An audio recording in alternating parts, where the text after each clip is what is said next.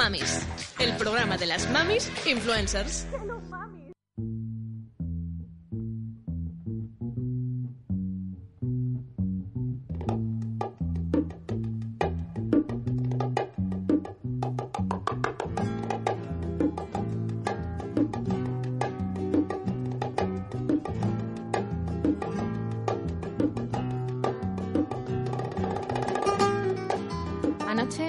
Viendo un documental, volví a escuchar una máxima que Picasso pronunció siendo muy joven y que me hizo pensar. Dijo, en el arte hay que matar al padre. Qué paradoja que el pintor más famoso de la historia y quien debió su educación artística temprana a su padre dijera eso. Desde luego, el caso de Picasso es el caso más excepcional, pero me sirve para preguntarme cuál es el papel de las madres en la educación artística y creativa de nuestros hijos. No por hablar de arte o creatividad debemos pasar obligatoriamente por Picasso o por la pintura en general. El valor de lo creativo está sufriendo importantes cambios de consideración y más allá del ámbito artístico, la creatividad está empezando a ser reconocida como un recurso esencial para todas las facetas de la vida. Como tal, creo que tiene todo el sentido preguntarse cómo podemos fomentar nuestra capacidad creativa y la de nuestros hijos. Otra cita que me gusta dice, para que la taza pueda llenarse, primero tiene que estar vacía. Y es una cita que me gusta porque sobre todo habla de disponibilidad. La creatividad precisa un vacío previo, algo que mucha gente no sabe lo que es y a lo que mucha gente le tiene miedo. El vacío de la nada, para que algo nuevo emerja. Y se me antoja que la creatividad también es el resultado de una ecuación en la que la limitación está presente.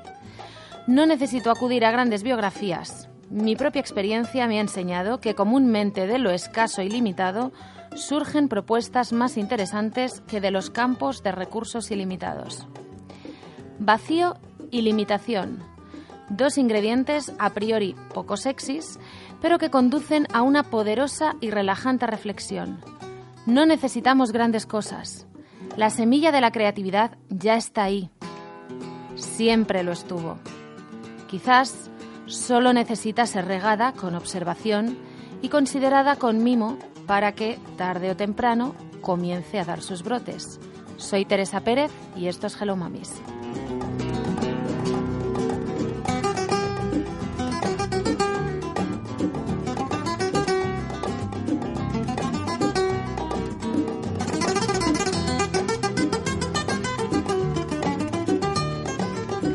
Es jueves 18 de julio. Bienvenidas a todas las que nos escucháis a este último programa de la temporada que hoy dedicaremos a hablar de eso, de creatividad y del fomento de la creatividad en nuestras hijas e hijos.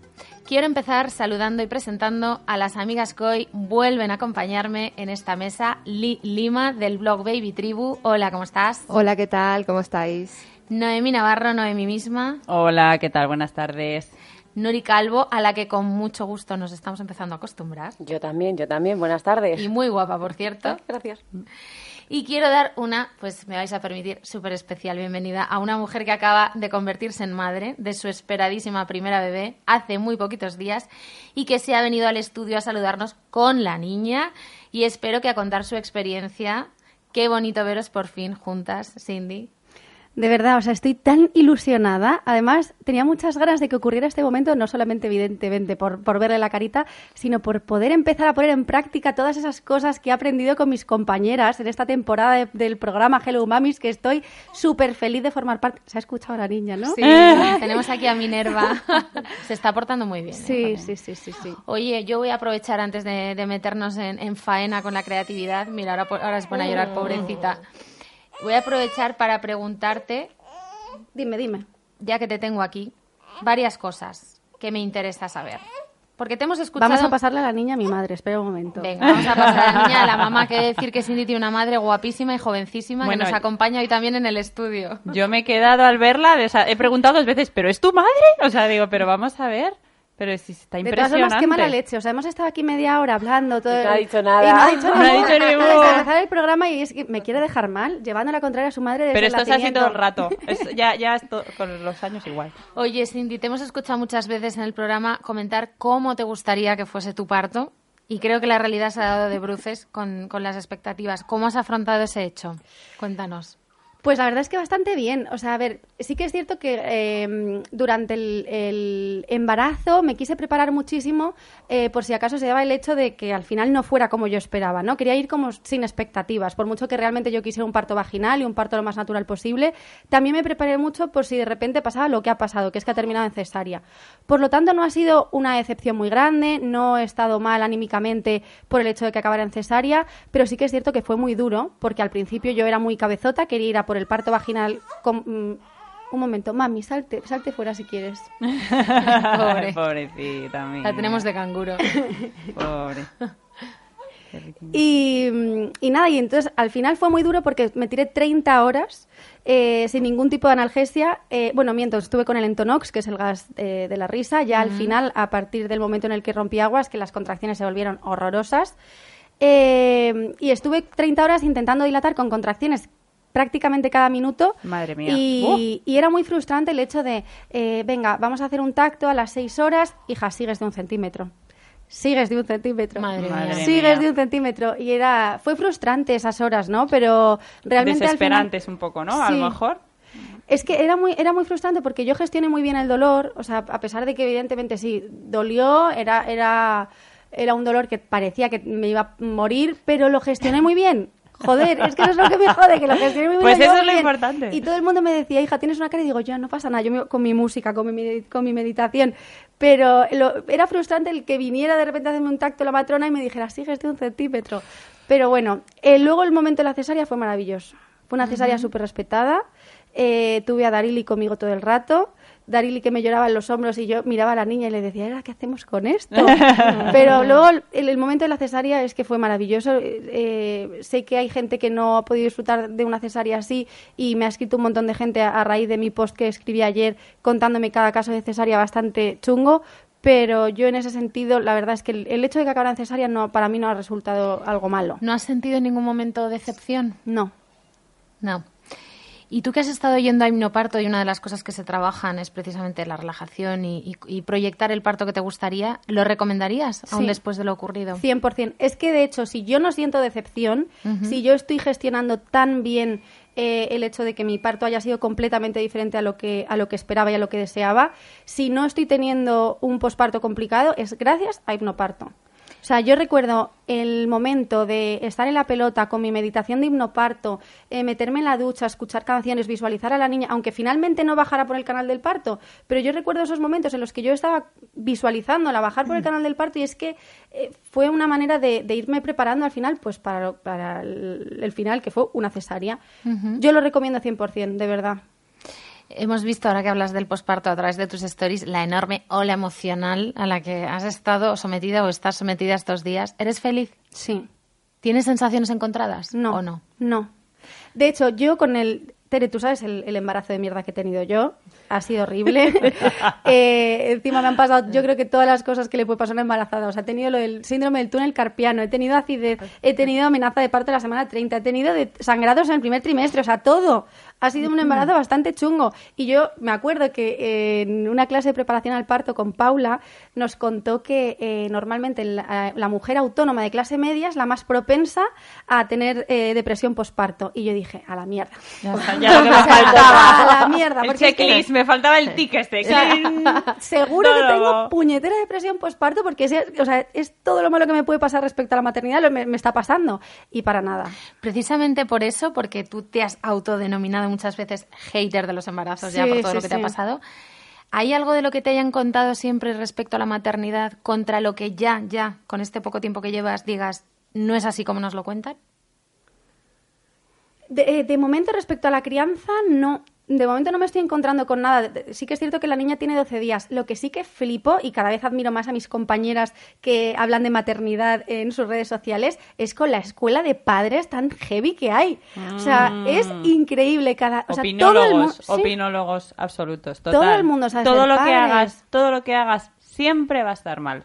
Por una parte o por la otra. Siempre. Es o sea, muy heavy. es muy y no y no sé si pasará en otros ámbitos o en otro tipo No. de contenidos o tal, pero en No, la maternidad mm, todo lo que vayas a hacer siempre va a estar mal. Siempre va a haber alguien que esto lo estás haciendo mal, esto no lo hagas así, esto tal, pero vamos a ver, es tu hijo, lo has parido tú. no, pues lo estoy pariendo, lo he parido yo, pues lo crío yo. Y ya te digo yo que en otros ámbitos, por lo menos en el ámbito de Darío, que Darío también eh, es influencer y eh, trabaja con redes sociales y tiene tres veces más seguidores que yo, es que el capullo no ha recibido ni un mensaje malo respecto a su paternidad. Y es como yo me los estoy tragando todos. Pero seguramente no tiene nada que ver que sea un hombre. No, hombre, sí. Oye, ahora que hablas de Darío, ¿qué ha supuesto la presencia o qué supone la presencia de Minerva en la pareja? ¿Puedes decirnos algo ya? A ver, sí que es cierto que es que ahora mismo, ¿qué pareja? Si es que no somos pareja ya. Un trío, Si es que somos un trío, somos un trío. A ver, de momento no estoy cansada de que el, el monotema sea la niña, porque Darío está igual de enamorado de, de la niña que lo estoy yo. Eh, es muy heavy como en el momento en el que das a luz ves cómo se desarrolla súper rápido ese vínculo que de momento a Darío no le había dado tiempo a, a formar con la niña, ¿no? Porque quieras que no está dentro de mí casi 10 meses, bueno, en mi caso ha sido muy, bastante menos, eh, pero claro, Darío todavía no le había dado tiempo a desarrollar ese vínculo y es increíble cómo se forma de repente y cómo ves cómo ellos empiezan a establecer ese, ese amor. Es muy heavy. Entonces, eh, pareja nada, somos un trío total. Y una última pregunta, que esto me interesa a mí de cara a, a mi futura maternidad. La lactancia, ¿es como esperabas? ¿Merece la pena el sacrificio? A ver, sí, em, a ver. Una pregunta- A ver, y respira. Es Mira, una mira, pregunta mira. es que, va con el dedito. Claro, es que ¿sabes qué pasa? Que ahora que me hablas de lactancia, la pregunta que me has hecho antes de que si era algo como, o sea, que si ya había algo que no es como nos lo han contado, es la lactancia. Y yo he descubierto que haciendo lo que me sale del coño, eh, lo he disfrutado muchísimo más. Es decir, eh, yo cuando empecé con la lactancia, que fue en el minuto cero, porque pude hacer el piel con piel eh, con la niña, la niña se enganchó súper bien al pecho. Y, y yo diciendo, madre mía, esto está chupado. O sea, esto ya, además, yo tenía calostro desde hace un montón, además tenía mogollón de esto de manchar las camisetas y todo, y dije, esto está tirado. Eh, ¿Qué pasa? Que la niña durmió, durmió un montón, eh, bueno, a día de hoy sigue durmiendo, dormimos toda la noche del tirón. Eh, yo me desperté, que me acuerdo que ese día, o sea, Darío se despertó y el pobre se tuvo que ir a trabajar corriendo porque tenía un rodaje y nos quedamos mi madre y yo solas con la niña, que la niña no se despertaba, no sabía qué hacer, llamamos a una enfermera, la enfermera vino con cara de preocupación, pero no lo habéis despertado, ¿cómo lo habéis despertado? Intentando despertar a la niña no se despertaba. Bueno, lo- resulta que la niña es un ceporro y esta niña no quiere despertarse cada tres horas para comer. Bien. Y yo haciendo lo que todo el mundo me decía, me puse los dos primeros días alarmas. Eh, la niña, como, como empezaba a comer medio dormida, comía mal y entonces se me llenaba el pecho, me salía engurgitación mamaria. Total, el resultado y lo que ha hecho fácil la lactancia, hacer lo que me pide el cuerpo, hacer lo que le, le pide el cuerpo a mi hija y entonces a partir de ese momento se ha convertido en algo maravilloso. Hasta ese punto, hasta el punto en el que decidí hacer lo que me saliera del coño a mí, eh, fue bastante chungo. Y tengo una amiga que acaba de dar a luz a la vez que yo, prácticamente con cinco días de diferencia, que ha sido, que, que para ella ha sido un drama absoluto. Pero absoluto. Y mi consejo para todo el mundo que esté empezando con la lactancia, que hagáis lo que os salga mm, del cuerpo. Seguir el propio ritmo de cada uno. ¿no? Total, totalmente. Fundamental. Pues Cindy, nos alegramos muchísimo de tenerte hoy aquí, muchísimo. Muchas gracias. Me alegro muchísimo de que estés así de feliz. Sigue así, disfrutando de la peque, que es una monada. De tal palo tal astilla. Vamos ahora sí al tema de hoy, la creatividad, sintonía y comenzamos. Tus influencers mamis favoritas en Hello Mamis. Para el programa de hoy, para hablar de creatividad, quiero dar la bienvenida vía telefónica a una persona que para mí es muy, muy especial, porque es antigua profesora y buena amiga mía, Chules Piñango, pedagoga de artes escénicas, coach actoral, coreógrafa y directora del Centro de Formación Actoral Chules Piñango. Hola, Chules, buenas tardes. Hola, buenas tardes. ¿Qué tal? Estoy aquí encantada de escucharos y de sumarme a vuestra tertulia. Qué bien, gracias por estar aquí. Chules fue mi profesora durante mi larga carrera de formación actoral. Para las que no lo supierais, sí, soy actriz y no soy la única en esta mesa, ¿verdad, Lee? Sí. Otra Eso es también. nuevo, eso no lo sabía yo. Y a Chules quiero hacerle la primera pregunta para meternos de pleno en materia. Y es la siguiente. Chules, ¿la creatividad se puede inculcar? ¿Se puede educar? Bueno, eh, fíjate con qué pregunta empezamos tan, uf, tan fuerte. A ver, yo es que, claro, yo te cuento, claro, yo soy profesora de, de también he sido profesora de danza, tengo una hija y para mí ha sido algo muy normal, o sea, el jugar eh, con ella de pequeña, mm, desde bebé, es que eh, eh, curiosamente mm, está ligado. Les cantamos canciones, eh, luego empezamos también a pintar con ellos. luego de repente, no sé por qué, porque pasa también mucho en el colegio, se corta, pero es lo, nota, es lo, natural, estar creando con ellos continuamente, desde la palabra. No hablas a tu hijo y le cuentas, no sé, empiezas a hablar, a crear palabras, a crear lenguaje para con tu hijo tú creas tu propio lenguaje con tu hija continuamente. Su padre también creaba su propio lenguaje porque en el caso de mi hija es bilingüe porque su padre es canadiense eh, angloparlante y, y siempre lo ha vivido así todo. Entonces para mí todo es creación si lo vives desde ese sitio, porque la creación forma parte, yo creo, de, cualquier ser humano, eh, aunque no se lo proponga, estás continuamente creando. Así ya crear, tener un hijo es crear, crear un vínculo maravilloso de por vida. Entonces, bueno, no sé qué pensaréis las demás mamis, pero es que estamos ahí continuamente haciendo cosas. Luego ya otra cosa si les llevamos a unas clases o lo que sea, pero es que está ahí desde que desde que nace estamos creando. Mi hijo no come bien, ¿qué creo para que pues creo un juego? Normalmente. No creo, ¿sabes? Son muy pequeños, entonces yo creo que es algo que está que es innato de alguna forma. Luego ya es, insisto, tomar conciencia de ello y hacerlo presente de una forma pues pues eso más consciente y, más, clara pero yo creo que está desde el principio no sé qué pensáis vosotras eh, porque tu centro de formación que está destinado a personas que se quieren dedicar profesionalmente a la interpretación pero también yo sé que a personas que quieren vivir la experiencia de una formación muy diferente no a nivel vivencial Hablabas de cuentos, ahora con la comida. Eh, ¿Crees que em, empezar a despertar la creatividad de, los niños y las niñas con poca edad empieza por ahí, por los cuentos? Por, ¿Cómo podríamos empezar a despertar esa creatividad?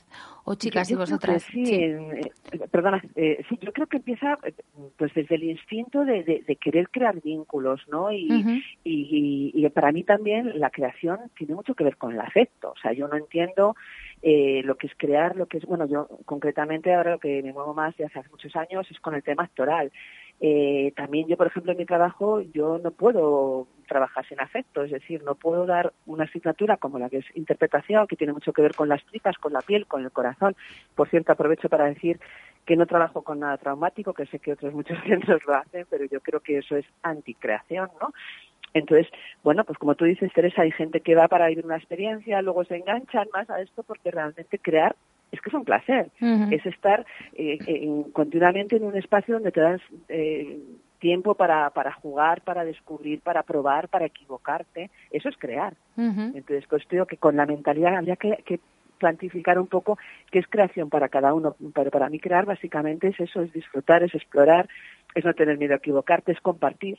Y yo creo que es algo con lo que se nace realmente. Decías ahora, Tere, que de qué manera se puede despertar esa, esa creatividad. Yo creo que los niños nacen ya con la creatividad bastante despierta mm. y que se les va durmiendo según van creciendo. Entonces yo creo que lo que hay que hacer es estimularles para que sigan despiertos, ¿no? Eh, en mi opinión. yo creo que nadie tenemos el mismo nivel de creatividad o nadie tiene el mismo nivel de creatividad unos con otros. De hecho, bueno, las que estamos aquí nos dedicamos a crear contenido, a, a pensar, a imaginar, a ver cómo llegar a la gente que nos sigue o simplemente contar nuestras vivencias y muchas de esas de esos momentos tiene que ver con la creatividad que tú tengas o no tengas. O sea, yo no siempre me he dedicado a esto, de hecho, yo lo que he hecho en mi vida mm, y eh, lo que he estudiado, en lo que trabajo, eh, no tiene absolutamente nada que ver con esto. Que mis padres lo hayan estimulado o no lo hayan estimulado, pues tampoco recuerdo que mis padres expresamente se hayan sentado conmigo a cosas que a lo mejor yo sí hago ahora con mis hijos, ¿no? A leerles cuentos, a, eh, pues yo que sé, a ir a talleres para, yo que sé, de pintura, a Madeo, por ejemplo, le encanta la pintura,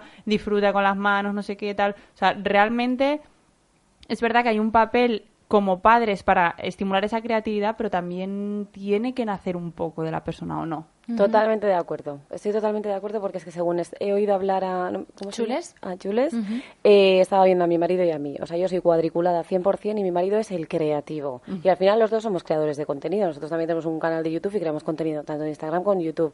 No tiene nada que ver la mente de mi marido con la mente mía, pero es que es más. O sea, no tiene nada que ver la mente de mi hijo mayor con la mente de mi hijo pequeño. Y es cierto que yo no fomento la creatividad en mi casa, pero mi marido se va.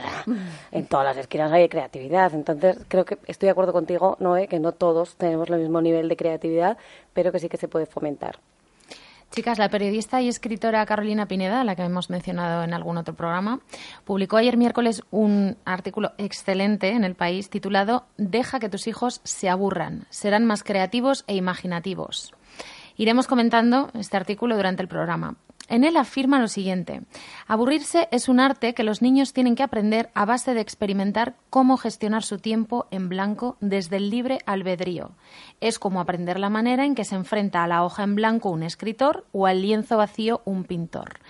Y aquí comienza nuestra charla con esta pregunta. ¿Nos da miedo el aburrimiento y más concretamente el de nuestros hijos? Totalmente. O sea, totalmente. De hecho, lo, hablamos en un programa de Hello Mamis no hace mucho. Eh, no sé si incluso lo comentó Lee, que, que, no les dejamos que se aburran, que vas a un restaurante, vas a cualquier sitio y enseguida les enchufas la tablet para que, pues, bueno, realmente también yo creo que es un contexto social, porque tú vas a un restaurante y quieres que el niño esté tranquilo, que no esté molestando, que no sé qué o tal cual, entonces le enchufas la tablet porque sabes que es la manera en que él tenga su atención centrada en algo. Pero en casa tampoco nos aburrimos, ni siquiera los adultos. Es que ahora que, que has dicho esto del artículo, eh, yo recuerdo que de pequeña eh, y mi madre, que, está aquí, eh, es testigo de esto, yo me aburría, o sea, empezaba aburriéndome y terminaba no aburriéndome nada, porque me montaba mm. cada fantasía. Yo tenía mis amigos imaginarios. Me acuerdo que jugaba con juguetes que, que a día de hoy yo no veo a los niños jugar así.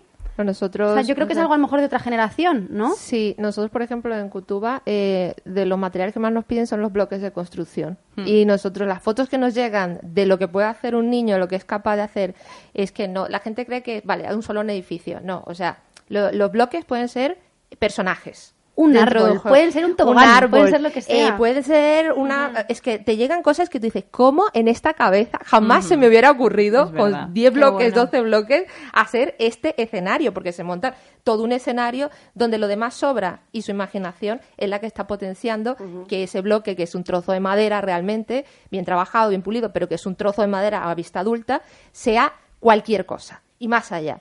Entonces yo creo que lo que dices, eh, también hay que tener cuidado con los juguetes que se tienen en este caso. Y lo que decías del aburrimiento, Teresa, que era lo que había comentado el mm. otro día, eh, Álvaro Bilbao, que yo lo sigo muchísimo, que bueno, él es neuropsicólogo, él dice que el aburrimiento es la madre de la creatividad.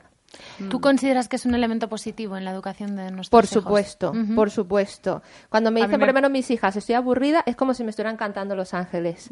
claro, la mayor yo, Pues yo me echo a temblar. O sea, yo, si hay aburrimiento, empiezo a temblar. Yo, por ejemplo, eh, es verdad que hay, el tipo, el aburrimiento se puede canalizar. Es decir, hay un aburrimiento que tú puedes estar, eh, bueno, eh, tienes este material, trabaja, trabaja, pero si son horas de aburrimiento, llega el niño y te dice, depende de la edad que tenga, estoy ya la desgana sí, estoy ya que es que me corto la cabeza, estoy demasiado aburrido. Puede ser, por ejemplo, una fiesta en un cumpleaños de adultos que te dice, mira, ya déjame la tablet o tal porque es que he hecho todo lo que se me ha ocurrido, ya está. Como después de tanto aburrimiento le des un bloque de construcción, lo tira a la cabeza. Lo mismo te lo tira pero a la cabeza. es cierto que eh, ese trozo, ese, ese, periodo de aburrimiento tampoco lo permitimos. Entonces... ¿Creéis que se aburren menos que nosotras a su edad? Es que a mí me pasa una cosa, justo estaba pensando mientras hablaba Ali, eh, es que yo no recuerdo estar en casa de pequeña, o sea, es que yo estaba en la calle jugando constantemente. Como a mí se me ocurriera decir, me aburro, me decía mi madre, a la calle. O sea, es que era así, o sea, era automático, salvo las horas centrales del día en la que pegaba mucho el calor, pero yo recuerdo, o sea, estar en, la calle jugando al escondite, al matapollos, a liebre, a, a todo, al pillado, a todo. O sea, yo recuerdo estar en la calle. Y cuando no estaba en la calle porque era invierno o porque tal, mm, pues a lo mejor estaba en casa pero estaba haciendo deberes o no recuerdo, estaba jugando, me acuerdo, Con la tablet no estabas, ¿no? No. pues que yo, mi primer móvil, yo creo, es que yo que tengo mis años ya, eh, yo creo que lo tuve, lo tuve, mira, eh, era segundo de la ESO, 14 años creo que tuve mi primer móvil. O sea, fíjate, un móvil que servía, que como, como muchos, ¿acordáis de los Nokia, la serpiente esa que iba, que tenía, ¿os acordáis de la serpiente que, sí, sí, sí. O sea, e, eso era lo máximo que yo tenía. O sea, vamos. O, yo recuerdo mucho hacer puzzles. Del móvil. Me hace gracia porque yo mi primer móvil lo tuve con 38. Regué todo lo que pude a tener un móvil. Ostras, sí, sí, sí. Hasta que no tuve más remedio por el tema de coaches astrales que tenía que estar localizada y tal, pero os aseguro que yo me he negado toda la vida porque yo cuando salía, salía Y lo que me gustaba de salir de casa es que no, no podía estar localizada. Entonces a mí eso de tener móvil no me molaba. Mira, yo no tenía tablet, pero reconozco, yo no tenía, no tenía tablet, pero reconozco que a mí me gustaba mucho jugar a, video, a los videojuegos. O sea, reconozco jugar mucho a la consola, recuerdo, me recuerdo, vamos, cuando mi madre me regaló la Play, que aquello fue como, Dios, o sea, esto es lo, lo mejor que me va a pasar a mí en la vida jamás pero o era o la Play o estar en la calle. Chicas, ahora que dice, no sé si habéis escuchado a Cindy que ha dicho, qué ansiedad no tener móvil. ¿Cuántas de vosotras, cuántas de vosotras no os sentáis en el baño a mirar, a mirar Instagram? ¿Cuántas de vosotras? ¿Cómo vamos a permitirnos no hacer nada con nuestros hijos cuando estamos con ellos si ni siquiera nos permitimos sentarnos en el servicio sin mirar las redes sociales? Claro, es que justamente yo iba a decir. Si tienes tiempo para sentarte, no salir corriendo. no. Yo iba a decir antes que vivimos en la sociedad del encadenar planes sobre planes sobre planes hasta que caes exhausto hmm. y ya no es porque no tengas nada que hacer, sino porque caes exhausto y tendrás que dormir algún día. Entonces yo creo que es un poco se lo imprimimos a ellos, ¿no? Hmm. De aquí para allá, de aquí para allá, tampoco les damos nosotros a ellos el tiempo de aburrirse. Hmm, o sea, y ahora de repente nos encontramos en verano, que no tienen cole, que los tienes en casa y dices, ostras, ostras, ¿qué hago? ¿Sabes? ¿Creéis que hay miedo a perder el tiempo? Sí, mucho, muchísimo. Yo creo, me refiero, eh, eh, creo que como padres, yo es algo que además me, me, me, doy bastante caña con ello. Bueno, yo soy de otra generación, chicas, yo, yo tengo 55 años, quiero decir, hay una diferencia. Pero yo, por ejemplo, porque siempre decía, cuando yo tenga un hijo voy a dejar, y luego realmente te das cuenta que ese niño nace en un contexto, mi hija tiene 14 años, o sea, está en plena aborrecencia, como Con lo que, bueno, pero también os digo una cosa, gracias a, la creatividad y gracias a que le encanta la música y hace piano, ella canaliza mucho por ahí, porque aparte de las piezas que tiene que tocar, porque en el conservatorio se las piden, ella de repente ha descubierto a Queen, toca Bohemia Rhapsody que te puedes morir, y luego también si está enfadada, de repente se mete en su, ¿sabes? O sea, canaliza mucho con la música. Y yo, por ejemplo, recuerdo que Elena lo que hacía cuando estaba embarazada, yo le ponía mucho a Sati que además en clase Teresa también nos lo ponía muchas veces, porque es algo que a mí me encanta. Y Elena me dice, a día de hoy me dice, mamá, cuando escuchas a ti, me entran, me entran ganas de llorar. Eh, pero yo, claro, era lo que yo le ponía a él, no sé si lo recuerda o no, dice, pero que se emociona, ¿no?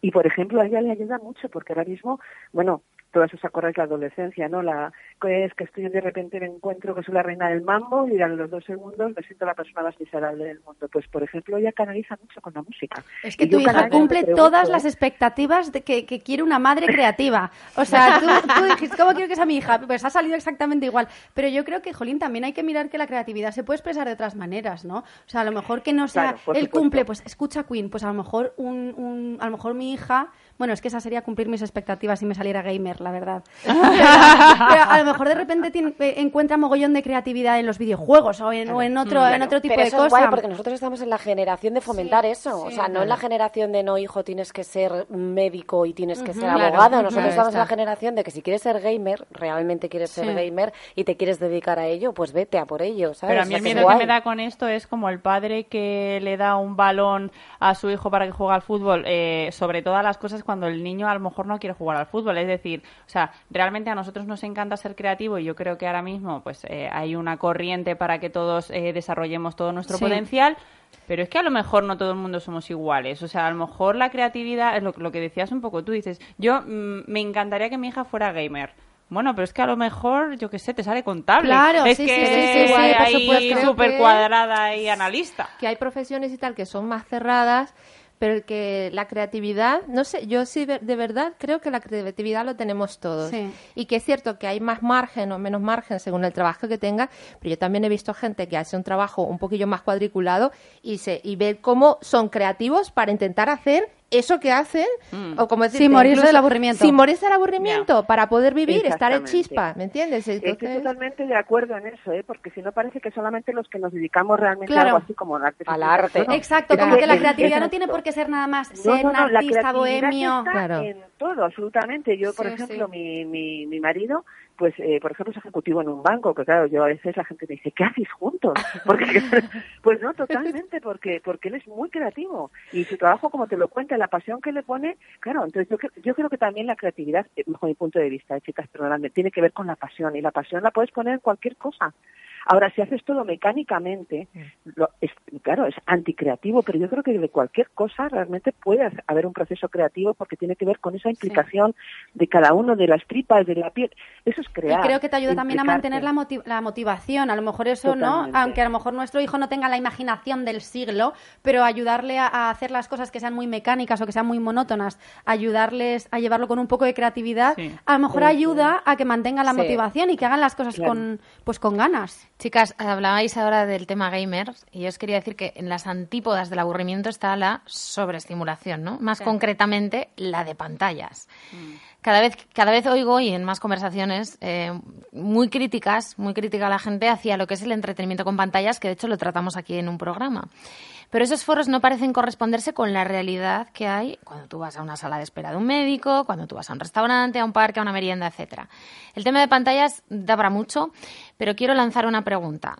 ¿Qué hay de cierto en la demonización absoluta que hay sobre los videojuegos? ¿Estáis de acuerdo con que este tipo de juegos o apps eh, para los niños, el niño es un sujeto pasivo y no tiene por qué imaginar ni crear nada con ellos? ¿O sí hay lugares a la imaginación? Yo creo que hay videojuegos de todos los tipos, ¿no? Realmente. O sea, yo recuerdo, me acuerdo que había un videojuego que eran unas hormiguitas que tenías que ir, o sea, tenías que ir de como una isla a otra y tenías que hacerles que había un puente, no sé qué. Bueno, me refiero. Que hay un montón de tipos de videojuegos. Que entra el ingenio también, ¿no? Exactamente. Que saber cómo narices hago para que las hormigas, no sé qué.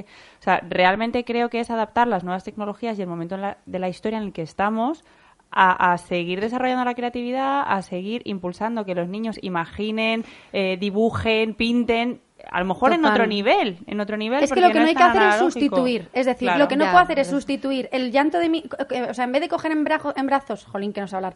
En vez de coger en brazos a mi hijo a mi hija, le voy a enchufar una pantalla. En vez de, eh, yo qué sé, ponerle a leer, le voy a enchufar una pantalla. En vez de tener que pasar tiempo con él para que no se queje, le voy a enchufar una pantalla. Mm. Yo creo que lo que no hay que hacer es sustituir ciertas cosas por una pantalla, pero que en muchos momentos una pantalla también le puede estimular un montón y también le puede ayudar eh, eh, y enseñar un montón de cosas. Yo en edades tempranas no estoy de acuerdo con las pantallas. O sea, ¿Qué edades tempranas? ¿Cuáles serían los efectos negativos? No, no, no efectos negativos. A ver, eh, bueno, yo lo he vivido, por ejemplo, yo, o sea, en mi caso y en lo que he leído y en lo que he estudiado, que este tema lo he mirado bastante porque era contra el mundo, una cosa así, menores de seis años eh, eh, pues yo, a ver, eh, em, pero no es que sea, a ver, no, no es que sea bueno o malo, es, una opinión personal y yo, por ejemplo, como lo he aplicado en casa. Pero fíjate, ya con la segunda ha sido antes, o sea, como que entran las cosas antes, ¿no? Pero con la primera, casi, yo creo que casi en un 90% hemos logrado que los primeros seis años eh, no usará pantallas a nivel de juegos, a nivel de tablets. Televisión sí veía, sin exceso,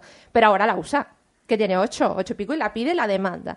¿Qué he visto yo? Hombre, yo veo que eh, se ha aburrido, ha tenido muchísimo tiempo para explorar cosas que en edades tempranas ahora ya no le interesa jugar con plastilina, ya no le interesa marcharse el barro. con ocho años me dice... dibujos sí que les has puesto. Sí, pero no, pero te digo, pantallas a nivel de decir de, de quito tablet, pongo tele, o sea, esta sustitución de pantallas excesiva y te paso el móvil cuando no tenemos ni la tablet ni la tele, sino eso yo no estoy de acuerdo. Eh, dosificado y muy bien dosificado en los primeros años de vida porque engancha mucho, y tiene muchas luces, bueno para entretiene. Porque te está quitando tu tiempo. Quiero decir, si el niño está tres horas delante de una pantalla, no está contigo. Sí, Nuri, porque también he visto muchas veces niños de dos años eh, no son dependientes, pero te lo digo que lloran despiadadamente, desconsolados, porque, su madre no le deja el móvil, porque claro, ya lo has probado, ya que tres horas delante de un móvil, quiero que esté conmigo y claro, en algún ratito, si veo que tengo que hacer algo pues que se ponga un poquito Yo creo que es un tema delicado. Pero es verdad que ¿eh? hay que, hay que hay que y también por ejemplo la hablaba con Isa eh, sí temas viajes cuando haces viajes de horas la pantalla es una bendición. Yo, yo, sé, yo la uso mira, también. yo o sea volví loca. Este fin de semana o sea no había no había tablet no, había, cuento no había pompas no había nada. O sea los niños guau guau guau. O sea acabas con la cabeza mira yo recuerdo que llegamos a casa me senté en el sofá, dejé a los niños jugando ahí y me eché para atrás y casi me quedé dormida, o sea, de la paliza que dieron. No, es que y yo intenté por todas mis fuerzas decir, no, venga, vamos a cantar. Vamos a jugar. Todos los recursos. Pero cuando estás, de estás en A ver, vamos a ver, es que estamos en, un en qué contexto social estamos. En que, es que vamos a ver, es que vivimos rodeados de tecnologías. Que es que pedimos un, pedimos un un poco. ¿eh? Yo ahí es que quiero decir, por supuesto, nuestros hijos no les podemos sacar del entorno social que tienen, porque no, no, pueden ser marcianos. Pero yo, por ejemplo, en los viajes, eh, y os vais a reír, yo mm, acabé un poco hasta el gorro, pero eran los payasos de la tele. Fijaros, los payasos de la tele, los años que llevan y siguen funcionando. El hola don Pepito, hola don José, pero la verdad es que jamás pusimos, jamás pusimos un vídeo atrás en el asiento, nunca. Y poníamos los payasos como poníamos, yo qué sé, pues los lunis, lo que tocaba en la, en la época. La verdad es que la tecnología, eh, Elena es tecnológica porque los niños son todos tecnológicos, pero su primer móvil se lo hemos comprado cuando ha cumplido los 14 años. Sí, el, tema del móvil muy pronto, yo también estoy en contra. Eso me, parece absurdo. Pero que eso es, es, algo muy personal. Para mí, por ejemplo, tiene mucho que ver con la intención con que uso. Si, por ejemplo, ella me ha dicho muchas veces, vamos a hacer a algún sitio y ve al padre hablando por el móvil, la madre con el móvil de no sé qué, el mm, hermano con no sé cuánto, al niño le ponen tal. Entonces, claro, ¿para qué sales a cenar? Yo creo que la intención es si le pones al niño, le acompañas en el proceso y ves lo que hay, como yo he visto con Elena, pues dibujos animados, eh, lo que fuera, tal cual, pelis, eh, porque bueno, a nosotros el cine pues nos gusta mucho, además lo vemos siempre en el idioma que sea, aunque sea en japonés con subtítulos, pero en casa es fundamental. Me odian por ella, pero lo hacemos así. O la intención de me lo quito de encima un rato y lo enchufo. Yo creo que para mí lo fundamental es la intención con que tú pones esa tecnología en ese momento. cierto, sí. Y a partir de ahí, pues, pues claro, luego están los que a lo mejor queremos menos tecnología, pero que evidentemente no podemos eh, pasar del mundo que tenemos y de que ellos se integren con, como, con lo que son. No, pero no es demonizar lo que hablábamos.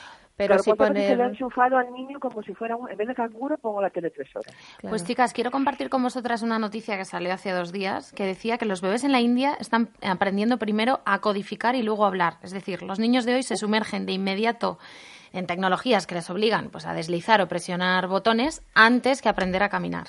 Por lo que tiene mucho sentido dotar a estos niños con el conocimiento para desarrollar las herramientas con las que ya juegan desde una edad muy temprana. ¿no? También quiero compartiros eh, un estudio de la Clínica Universidad de Navarra que nos habla de los efectos positivos y los efectos negativos de los videojuegos. Os voy a comentar a ver si estáis de acuerdo. Efectos positivos.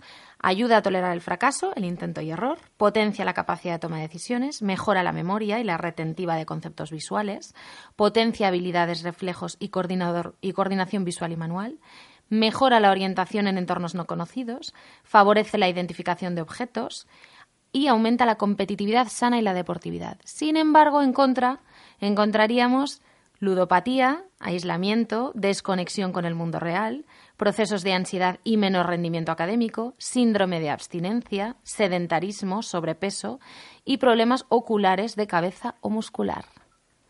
¿Qué opináis? Bueno, yo tuve contacto con un familiar cercano que supe que la de la edad de la mía, de 8, ya, ya estamos hablando de, no de niños pequeños, sino ya de niños más centrados en, en primaria y esto, eh, tuvo principios de, o sea, no controló el juego. El juego le estaba dominando a él. Y ahora... Pues eso es duro, ¿eh? Es durillo, ¿eh? Pero bueno, eh, con técnicas sencillas sin castigar ni nada de esto, pero con técnicas sencillas de mucho hablar, mucho hablar, pero es que el juego le estaba dominando a él en el sentido de, de bueno, que esa personalidad fue sensible de esa forma. No digo que todos los niños que jueguen, evidentemente no es así, pero sí conocí un caso cercano y, y, una, y uno que me gustó mucho, que me dijo su madre, fue, bueno, lo que negociamos es que cuando use la tablet, eh, cuando se acabe la batería, se acabó.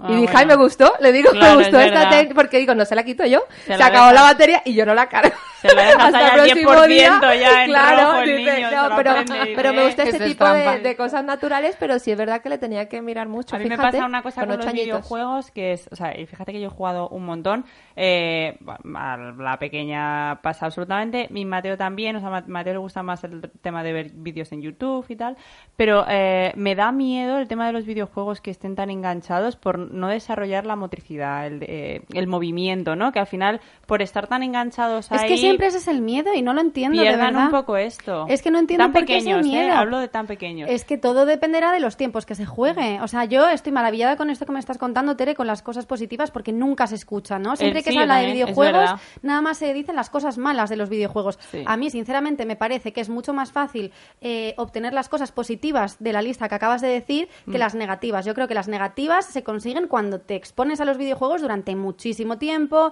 cuando lo haces de forma tóxica, cuando a lo mejor tienes problemas en casa y lo haces por evasión o cosas así, pero realmente creo que los videojuegos te pueden aportar cosas maravillosas y que es mucho más fácil que te pasen cosas buenas con los videojuegos que cosas malas, sinceramente. A ver, es, los extremos, pero es como, mira, es que en los partos pasa igual, o sea, se oyen siempre los partos malos. Yo recuerdo una matrona que me dijo una frase eh, estando embarazada del primero que digo, joder, es verdad. Dice, mira, el 95% de los partos son normales normales, pero no son los que se oyen. Se oyen los partos malos. Entonces tú ya vas como predispuesta a decir, bueno, pues el mío me toca seguro, o sea, el mío va a estar malo. O sea, por ejemplo, e, en tu caso, tener que estar tantísimas horas y luego no dilatar, no es lo habitual. O sea, lo habitual es que una mujer llegue, pues dé a luz como sea, ¿no? Yo también tuve cesárea. Eh, y, y, al final lo que oímos es siempre lo malo, en, pues, en los videojuegos y en todo realmente. Y, y, demonizas eso y yo estoy de acuerdo contigo, que realmente no es tan, tan, tan malo. Yo es que he jugado muchísimo, luego ya cuando me hice más mayor no, pero, pero yo es que he jugado muchísimo. Y aquí estoy, no me ha pasado nada. Carla Valverde, psicóloga clínica infantil y juvenil, explica que cultivamos muy poco algo que es fundamental y que Chules, de hecho yo eh, aprendí mucho de ti en, en la escuela de interpretación, que es el estar y ser. Explica que muchas veces hacemos continuamente cosas sin parar para no encontrarnos con nosotros mismos. No sabemos estar solos, no sabemos estar quietos, no sabemos estar parados. Puede ser un intento de llenar un vacío, ¿no? Y evitar entrar en contacto con, bueno, pues con los sentimientos de uno y con lo que nos pasa realmente. Pero claro, a mí me surge una pregunta. ¿No creéis que para la mayoría de madres o adultos en general saber estar en soledad, quietos, en conexión con nosotros mismos, sigue siendo una asignatura pendiente? Es una utopía. O sea, es una cosa que no ocurre. O sea, nunca. Lo que ha dicho Nuria antes de ir enlazando planes, o sea, yo es que desde que me he levantado hoy, o sea, me he sentado cuando he llegado aquí. Que llega un poco. Sí, que después de, de, poner la tercera lavadora puedes poner tres más. No, no, si no. no. no tienes que recoger, y si no tienes que no sé qué, y si no voy a salir a comprar. ¿Y qué hay detrás de eso. Noé? ¿El qué? ¿De no parar? Uh -huh. Pues. Sí, rascas yo estoy un poco. totalmente de acuerdo. Madre mía, ¿eh? como nos pongamos como- a rascar. Como, Como yo me. a Estamos aquí para rascar. Como yo me siento a Rasquemos pensar, un poco, como yo venga. a Mojémonos. liado, No, ¿eh? pero, Estoy totalmente no, de pero es que el problema ¿eh? es que yo me ¿Por, siento por y qué me la hemos liado, Nuri? Bueno, porque se me vienen unos demonios, qué tablets. Ya quisiera yo tablets. Se me vienen unas cosas a la cabeza, un montón de cosas. Chule se ríe, ¿no? No, me río Ah, porque... pero yo no me- porque- Cuéntanos, ¿qué sí, opinas? No, por eso, porque realmente pienso, o sea, a mí ahora me cuesta menos. Insisto, tengo 55 años. Ahora he aprendido mucho Mm. a estar sola. Y de hecho me he venido, vosotros lo sabéis, Teresa, que me he venido a vivir a la sierra, a un sitio donde tengo unas vistas maravillosas, donde, donde no son parcerres pegados unos contra otros. Y, y bueno, eh, ahora paso más tiempo solo que antes. Tengo la suerte también de que puedo trabajar muchas cosas desde casa, pero yo ahora siento que muchas de las cosas que he hecho en mi vida ha sido, el, eh, eh, eh, vamos, eh, una cosa tras otra, tras otra, tras otra, tras otra, y no sé hasta qué punto era porque no sabía parar. Es decir, yo era feliz, muy feliz, por supuesto, pero me ha pasado venir de gira y estar mi madre esperándome con una maleta en el aeropuerto, con ropa para emplazar con otro avión, con otra gira de otra compañía. O sea, Yo creo que eso es una manera de evasión. O sea, no, no en tu caso en concreto, porque no te conozco pero sí, pero personalmente. evasión de qué? pero creo que es, pues, a lo mejor por no enfrentarte a ciertas cosas de ti misma, eh, por no enfrentarte a No- ciertos no problemas que tienes en tu casa. Claro, también, claro, no no saberlo saberlo gestionar. hacer, Exacto. de- Pero no digo en el caso de Chules en concreto, digo en general. O sea, Sí. normalmente cuando en, en una sociedad en la que se va tan deprisa, en la que no se para, normalmente es porque no tenemos las herramientas para gestionar los problemas que tenemos con nosotros mismos, ¿no? Entonces, yo creo que puede ser por ahí. Por eso cuando has dicho, ¿cuál es el trasfondo de Yo- esto? Digo, yo- vamos, nos pongamos a rascar, no, madre mía. O sea, yo realmente tampoco, o sea, de verdad, a lo mejor como no me paro a, a pensarlo, no entiendo cuál es el trasfondo de todo esto. Yo lo único, mira, yo a veces, yo en mi vida pienso que soy. O sea, ¿os acordáis de los cochecitos estos que echabas un poquito para atrás, soltabas y ¡pum! y despegabas, o sea, y, y no paraban? Pues me siento así en mi vida, o sea, es decir, eh, me echo un poco para atrás cuando me quedo dormida por la noche, pero es que me despierto ya disparada. O sea, me despierto ya a no parar. pum, pum, pum, pum. Y yo ahora cuando salga de aquí me voy corriendo luego por la ¿Pero noche es por la cosa, maternidad o es por tu forma de ser? Pues no lo sé, porque yo creo que se junta un poco todo. Y yo Sí, me pero la siento... maternidad lo refuerza, ¿eh? O sea, digo que seas así. Es que no tienes, tienes un momento libre y ya hay algo que. ¿Alguna cuando os levantáis hacer. por la mañana os permitís tener unos minutos en, en- de- en sentir cómo estoy, cómo tengo el cuerpo? Sí, yo cómo, Cuando te cómo- despiertas cómo a las 7 de la este mañana día? llorando, no tiene ni un minuto. No tenéis ese tiempo. ¿Qué va? Yo por la mañana no, pero uy, por la noche tengo mucho tiempo. Sí, me la tengo que obligar a dormirme porque mi cabeza empieza a pensar en planes, en cosas, en problemas, en no sé qué, no sé cuál. Me empieza a pensar en un montón- y, eh, bueno, me pueden dar las dos de la mañana. Y yo estoy, vamos, o sea, completamente de acuerdo con Sidney. Yo evado todos mis problemas en hacer cosas. Ya. Para mí hacer cosas limpiar. es una terapia. Sí, para, mí es, terapia. O sea, para Ojalá mí me diera a mí por limpiar, por no enfrentarme a mis problemas y me pusiera a limpiar sin parar. O sea, sería maravilloso, no sería tan desastre. Pero Nuri que dice limpia y decíamos, vete a casa nuestra también. Y... Sí, sí, sí, un montón. Ahora acabo de dejar la comida para todo. ¿Qué, haces esta tarde, Nuri? unas horas para Limpiar. precisamente estar en eso, limpiar y respirar y disfrutar y jugar y olvidaros de que en- durante unas horas lo de fuera no existe, porque eso, eso es importante también. Sí, ¿eh? la interpretación para Es eso es muy importante. buena. Te Sí. enseña a Sí. estar muy presente aquí y ahora, Eli. Además, ¿sabes Sí. lo que pasa? Que es que luego cuando te dedicas tus momentos a ti misma, para ti misma, o sea, No sabes. me voy a hacer las uñas, me voy a poner las pestañas... No me hables voy de uñas, un no me hables de uñas. O me voy a duchar. Es cosa que yo, eh, yo me el siento hecho de- fatal, me el entra un hecho- sentimiento de sentirme fatal, de decir, De hostia, me estoy dedicando Sí. como mucho tiempo, ¿no? O sea, como Sí, que estoy consumiendo mucho tiempo para mí. Según lo que, como dice Nuri, yo creo que, a ver, cuando los niños están pequeños, o bueno, o tienen una demanda especial hacia nosotros, es muy difícil. Es muy difícil de decir, porque digo, si tienes a tres pequeñines, ¡tá, que tal, tráeme! Pero sí es cierto que yo creo que a medida que van creciendo, nosotros podríamos, o sería ideal, irles inculcando o educando en, espera un momento, necesito un momento para tal. Que igual te respetan o igual no. Pero yo, por ejemplo, lo digo todo el día, ¿eh? Espera un momento que estoy hablando, espera un momento que estoy terminando de leer esto. Y la ves allí esperando, al lado. La pero pero me lo tic, tic, escucha tic. mucho decir. Entonces ya no es raro que yo le diga, espera un momento, o incluso hoy, espera un momento que estoy en el baño. Con ocho años puedes esperar. Pero es cierto que estás como, si no haces eso, entonces siempre estás disponible. Todo el rato. Incluso cuando tengan 8, 10, 14, siempre estás disponible. Entonces Claro, que yo a lo mejor hay que trabajar un poco en no estar poquillo, siempre en no estar siempre, aunque sabes que te necesitan y todo, y que sí, es una, ne- es una necesidad que estés disponible porque ellos dependen de ti cuando son muy pequeños, pero poco a poco, maja. Pero yo- es que mi yo no, valgo, es, yo no valgo, por ejemplo, para si me está demandando algo cualquiera de mis hijos, decir, no, espera, o sea... Pero a lo mejor ahora porque Claro. son muy pequeños. Bueno, pero son puede muy ser porque son muy pequeños, sí, pero... O, sea, o ir soy- soy probando poco a poco, espera un momento. Chicas, volviendo a los niños y a llenar el tiempo, ¿cuál creéis vosotras que es el núcleo de la motivación que explica el absoluto auge de las actividades extraescolares? Pues el trabajo de los padres, el horario de los padres. sí. Totalmente, Sí, totalmente. me gustaría decir que es el interés por, por otro tipo de cosas, pero yo No. como, como No. profesora he visto que muchas veces es, tengo que colocar al niño de 5 a 6. Me Mm. da igual que hagan pizzas, que hagan interpretación o que Sí. monten a caballo o pinten y eso es lo que a mí por ejemplo me parece me, preocupa ¿eh? me Mm. preocupa. Yo por lo menos he tenido eh, ahí quiero que buen criterio también por supuesto padre de mi hija de los sitios que las hemos, la hemos llevado. También es cierto que nosotros por nuestro trabajo sí en un momento dado dijimos eh, vamos a renunciar vamos a ganar menos dinero pero vamos a, a estar siempre uno con ella por ejemplo los tres primeros años. Elegimos que fuera así que no digo que haya que ser así sino que nosotros No, pero es una maravilla que hayas podido. El, el- la, la putada, hablando claro, es la gente que no puede. Claro, o sea, yo en, mi caso Nosotros también me profesores los dos y lo pudimos hacer Claro. así. Yo entiendo que no todo el mundo puede, evidentemente. Y para mí fue un lujo. Ganamos menos dinero, pero Mm. creo que fue fundamental esos tres años por todo lo que jugamos, por todo lo que creamos con ella, por todo lo que fue. Eh, ¿Sabes? Y yo creo que a veces el problema es eso, que, que, que la gente no tiene tiempo y tiene desgraciadamente que dejar a su hijo en algo que al niño no le gusta una patata porque tiene que hacer algo. Totalmente. Y, y yo, claro, eso yo en ese aspecto no lo he hecho así porque he podido permitírmelo, pero hay gente que no se lo puede permitir. También a- a- a- por contraprestación he tenido muchas temporadas en las que a mi hija no le he podido dar un baño durante un año y medio porque salía del teatro a la una de la mañana. Fíjate. Y la primera vez que le di el baño con año y medio dijo, ¡papá! No. Entonces, claro, todo es, ya sabéis que es muy malo generalizar porque realmente cada uno tenemos una vida distinta y unas circunstancias distintas, pero yo por eso siempre digo, para mí a la, a la larga es la intención. Realmente soy consciente de lo que estoy haciendo, realmente soy consciente de que a lo mejor esto no es lo mejor, pero en este momento... o Pero es que muchas veces te pueden las lado. circunstancias, es lo que estábamos Claro. hablando. Eh, Noemí, tú antes hablabas de que tú cuando eras pequeña estabas todo el rato en la calle. Mm, Un poco callejera. Ahora, ¿cuál crees que es el... em, ¿Tiene sentido que a un niño se le llene de juguetes cuando sale a la calle o estás mermando mm, su creatividad?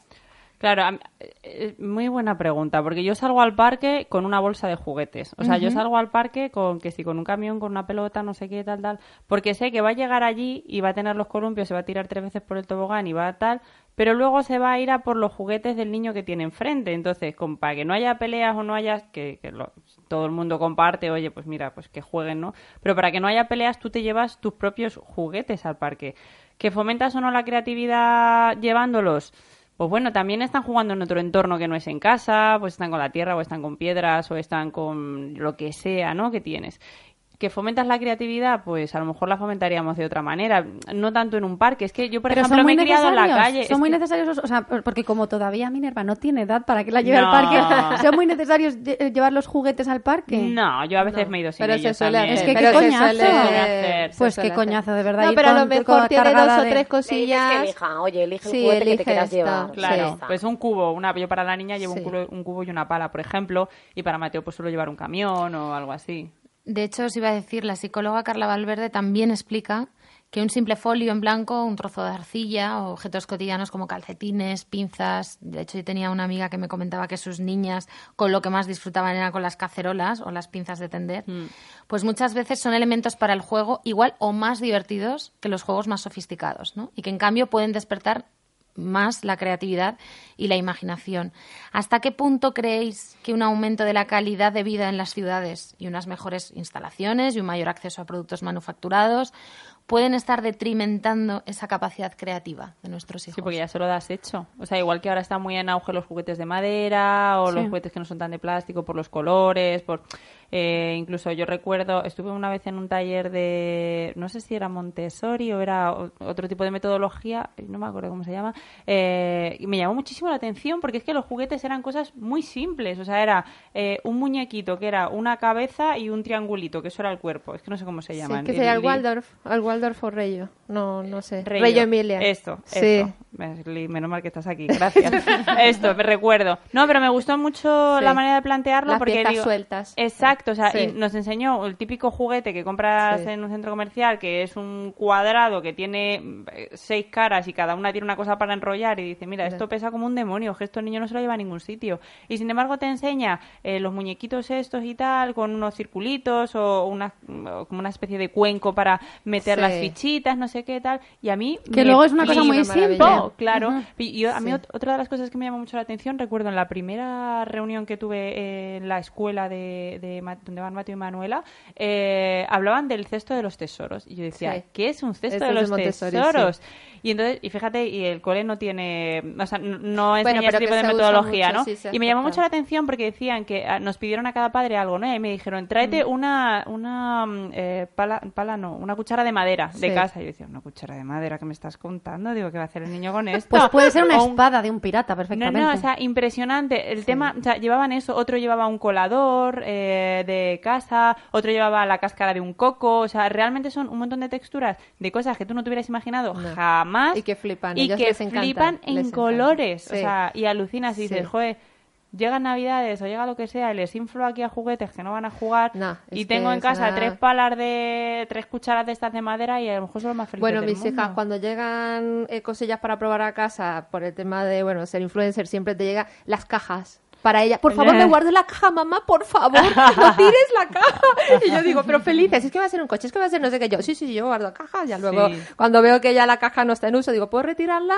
Pero sí, y ahora que nombra lo de Reyo Emilia, eh, ellos tienen una propuesta que me encanta mucho que se llama las provocaciones, que es que tú dejas como, por ejemplo, material suelto, entre comillas, en determinados lugares Sí. que sabes que puede despertar interés. Yo Sí. lo hago muchísimo con mis hijas. Y dejo un folio y unos colores. Sí, Sí. pero no digo, oye, que os pongo, chicas, este material para que juguéis. No, pongo no sé qué, o unos bloques en un sitio, o una plastilina en otra. Nada, están allí. Pero es que, es que enseguida como moscas, tío. Sí. y digo, creo que mamá, ¿puedo usar esto que has puesto ahí? Ah, no, sí, sí, sí, eso está allí. Y yo, claro, era para ella. Claro. Sí, como un poco. Y el sol, Puedes perdón, probar a decir, esto de aquí no se puede tocar, ¿vale? A ver, vamos, por ello. siempre funciona. y te no vas. siempre. Y, y pones una cámara... Una de las cosas con las que más han jugado mis hijos, los dos, dentro de que el pequeño tiene una movilidad así un poco más reducida, con el cajón de los tuppers.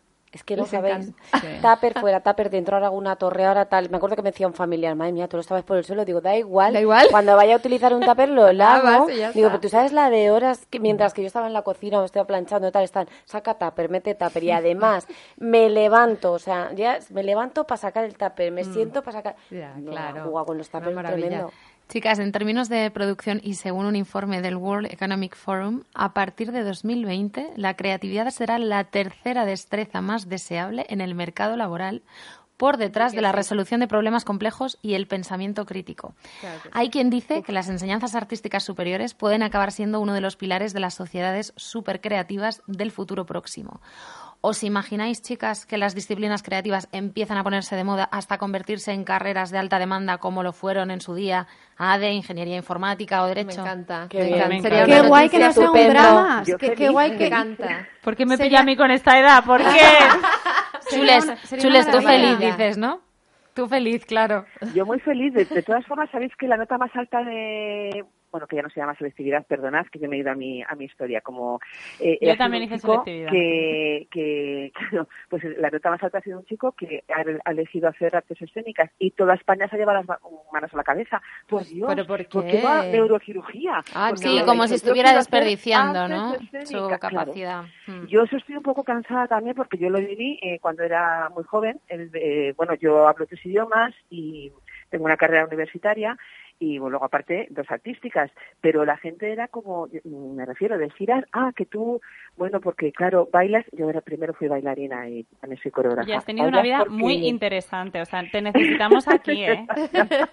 Te necesitamos que Pues de bajes de la sierra algún día, que sabemos que estás allí muy a Pero gusto, no pero... sabes lo humillante que era el tema de, ah, bueno, pero tú bailas porque no se te da bien estudiar. Y yo decía, no, se me se me da bien que estudiar. Ay, bueno, no, es que a cuántos no nos Sí, han dicho, vale, sí, estudia esta sí, carrera de arte, de interpretación, pero aparte estudia esta otra. Si estudias esta otra, te dejo que Pues estudies a mí, a mí me pasó eso. A mí, bueno, no me dijeron no lo hagas porque yo, o sea, mi madre era como, te aconsejo o tal, o mi padre. Y yo estudié ingeniería informática, pero siempre quise hacer interpretación. Siempre, siempre, siempre. Y dije, acabé, empecé a trabajar y por las noches hacía interpretación. Y dije, ala, ahora me mantengo yo, hago lo que me da la gana. Claro. y estudié mi diplomatura en arte dramático, artes escénicas y tan feliz. Y también te digo otra cosa. El proyecto de fin de carrera de lo que fue la tesis y todo esto no me aportó tanto a nivel, yo creo que como individuo, que lo que fue hacer, montar la obra de final de curso, hacerlo todo. Perdón, yo creo que, o sea, eh, crecí como persona. Te lo sí, prometo que yo sentía que decía, ahora puedo comparar una ingeniería con, con una, una disciplina artística y yo me noto que, que crecí más cuando Sí, lo que pasa es que aquí, aquí es muy complicado porque, por ejemplo, en Alemania sí que es cierto que, que tienen asignaturas eh, artísticas. Bueno, de hecho, los niños cuando empiezan el, el colegio empiezan realmente con seis años. Los tres primeros años que hacen están haciendo cosas de psico- psicomotricidad, música, pintura. No leen una letra, no hacen un número. Pero ¿qué pasa? Que cuando entran con seis años al colegio, leen al mes, porque Claro, ya están claro, preparados. Entonces claro. abren otra hecho, historia. Estoy hablando de eh, Alemania, ¿eh? que siempre los tenemos como cabeza cuadrada.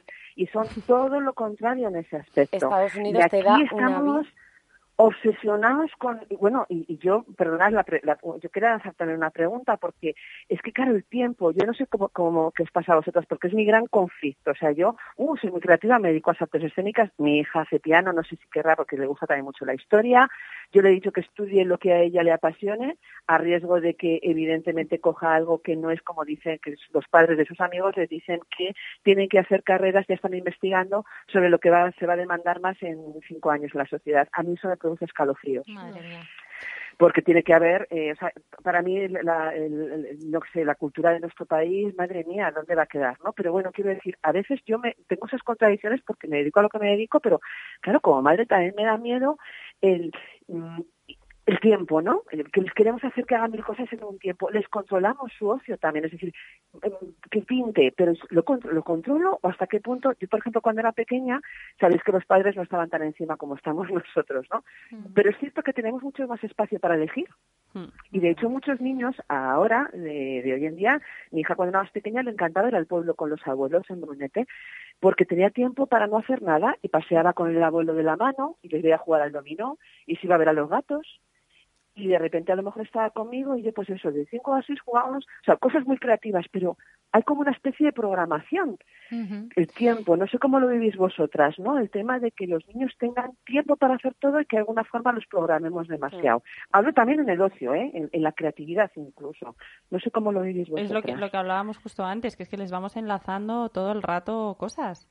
O sea, todo el rato, sin parar. Chicas, ¿y en los centros educativos cuánto sentís que se cultiva la creatividad? ¿En los colegios? Es que esto del dependerá del, del centro y del proyecto. Pero yo lo que creo es que, bueno, a viva voz, como lo estamos notando aquí y con los estudios que se están haciendo, o sea, ya ver que hay materias que no se están incluyendo y que son fundamentales Mm. para hacerte crecer como persona. Yo creo que, eh, por ejemplo, eh, eh, mi hija que es muy, la mayor, que es muy artista y todo esto, y me, y me dice, estoy llegando, a la- estoy deseando que llegue la hora de plástica, mamá. O sea, me dice, claro, estoy bien. Pero también le gustan las matemáticas, pero me dice, echo en falta que no haya más de lo otro también. Claro. Claro, me dice. Entonces digo, bueno, hija, no, no hay para todo, tampoco vale. Estás unas horas en el colegio, ¿qué tal? Pero sí se tiene que, o sea, yo creo que hay muy poquito, hay una hora, por ejemplo, tantas de matemáticas, tantas de lengua castellano, pero eh, una de música, una de tal, o dar a elegir, mira, pues esta es la parte de, o reforzar el- lo que se puede hacer extraescolares con, con este tipo de, de ¿Sería descabellado pensar que en los planes de educación primarios debería introducirse a- o- asignaturas como pues arte dramático o danza, por ejemplo? Yo creo que sería una maravilla. Bueno, maravilloso. Tú conoces a, a Carmen, a Mari Carmen de Luis, la conoces, es una Mm. alumna mía que ya ha hecho educación primaria en la universidad y de hecho el trabajo que presentó ella, el de, el de fin de grado, fue con las matemáticas, eh, con alumnos de tercero de primaria, eh, dependiendo de las evaluaciones, pues la primera evaluación eran las matemáticas a través de la danza, otra eran las matemáticas a través de la música y otra eran las matemáticas a través de la interpretación. Qué bueno. Y Y se aprende mucho de- mejor, ¿eh? Porque, por Claro. ejemplo, lo que dices Chus, en la pedagogía Waldorf, eh, bueno, que tiene una forma diferente de aprender, a mí me encanta. Eh, ellos, por ejemplo, las multiplicaciones las practican y eh, con el cuerpo, haciendo palmas, no sé cuántos, haces como una especie de baile. Eh, lo que hablamos alguna vez que os comenté, que la historia también la aprenden con obras de teatro, porque te y todo esto te queda dentro, o sea, te queda impregnado en tu célula. exacto. No te, no te queda en la memoria que se va, que tú sales al recreo y, Y ya se te olvidó lo que te acaban de decir. Es que yo recuerdo, Entonces o se sea, cuántas dentro. veces en mi vida he vuelto a usar el mínimo común múltiplo y el máximo el común mínimo. divisor. O sea, es, es- Es que- es verdad, o sea, Es que no. pero eso como... eh, La a- tabla periódica, no. los 20 elementos, los 50, 80 elementos. o el no lenguaje, o sea, que yo, yo entiendo Porque que yo había en que Rosa hacer... Rosae cada vez que voy a hacer la compra. ¿El qué? Lo de Rosa latín. Rosae, me pone ¿Qué es medio kilo de filetes, latín. Ah, claro, yo es que lo hice de letras. No, no, yo, yo, yo igual, Oiga, Nori, de verdad que- es que, mm, porque tuve una profesora de latín maravillosa. Ya, el mío ¿Y te acuerdas? también, Pero ¿eh? yo creo que si yo a día de hoy me fuera a tomar una caña con mi profesora de latín, me diría, esto no sirve para una puta mierda. O sea, estuvimos perdiendo el tiempo, os hice perder el tiempo en el instituto, pero No, bueno, pero era mi trabajo. nivel selectividad. O pues como, como eh, joder, las frases, que el, el objeto directo, Sí, el eh, las- o sea, vamos eh, a ver ¿cómo se eso llama? para qué sirve Bueno, realmente. te vas a encontrar con ello en primaria con Hombre, tus hombre, hijos, aquí no que- estoy de acuerdo, ¿eh? Eso sirve mucho. Para mi día, pero para mi día a día, A hoy, hora- hoy, en mi día a día, en mi vida, ¿para qué? Para expresarte Hombre, bien además a la hora de comunicarte. No, vale, No, no, no, no, saber identificar el No, complemento compuesto eso. de no sé qué, no sé cuántos. Mira, yo me acuerdo que Eso, eso, no, no pretérito saber hablar, perfecto de A mí es que con esto me tocáis la fibra, lo siento. ¿eh? mira, que yo también soy muy de letras. Yo también soy muy de letras, Tere, todo lo que tú quieras, pero escúchame, yo me acuerdo que esas pizarras que ponías la frase arriba del todo Y empezaba a ver rayas y, y rayas para y abajo, cajitas. y rayas para y abajo, y cajitas. rayas, y era hombre. de verdad, esto Pues no lo usas ya, tú ya que me estáis día. tocando la fibra, voy a hablar de otra cosa que, que me la toca mucho. voy a hablar Me queda semana y media. Eh, y es el pensamiento y la, y la opinión crítica, chicas. Porque estamos muy acostumbradas a que cuando nuestra hija, sobrina, hermanita o persona llegada en general nos enseña algo, sea un dibujo, sea una canción, sea un baile, toca responder siempre que nos encanta. Ojo, con toda la buena intención, lo sé.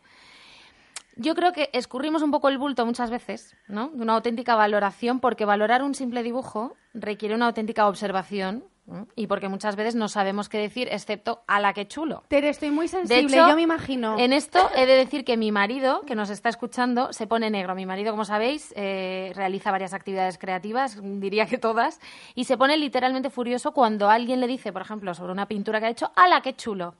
¿No creéis que tenemos mucho que mejorar que es en la forma, en la forma con la que hablamos a nuestras hijas de, de dibujos, de películas, de manualidades, de logros? ¿No creéis que hay que mejorar la crítica, la valoración? Pues mira, decir- con, con tu marido a lo mejor sí, pero con mi hija, yo me imagino a mi hija, te lo juro, que me viene con un- el primer dibujo que me traiga, co- aunque sea una mierda, ¿cómo le voy a decir que es una mierda? Mira, lloras. De O verdad. sea, con una raya pintada Es que vamos. ay, que, que- que está en una esquina así ya y dices, es que esto es maravilloso. Pues me voy a ir a. Lee, que tiene una niña más mayor que, a la que le encanta la fotografía. Si Mar te enseña una foto que, que según tu criterio, bueno, podría mejorarse o ves puntos de mejora o ¿No crees que una valoración más constructiva ah, bueno, fuera del a pero es que con Mar ya le digo, la luz, es que acuérdate que si ponemos una sombra ya tenemos una conversación de... No, le hago que le repite, si puede repetir la foto, pero para que aprenda criterios de si le gusta la fotografía, pero le digo, a ver, nunca le he dicho, esa foto es una mierda, tampoco lo he pensado. no, obviamente. Pero, no, pero que no vea todas las fotos y diga, ay, qué bonita, ay, qué chula, ay, qué bonita. No, ahora que estamos hablando que ella le está interesando en fotografía y quiere aprender, me dice, mamá, ¿cuál de estas te gusta más? ¿Por qué? Y hablamos de cosas técnicas. Es que aquí si me pones la cabeza más abajo no se ve bien.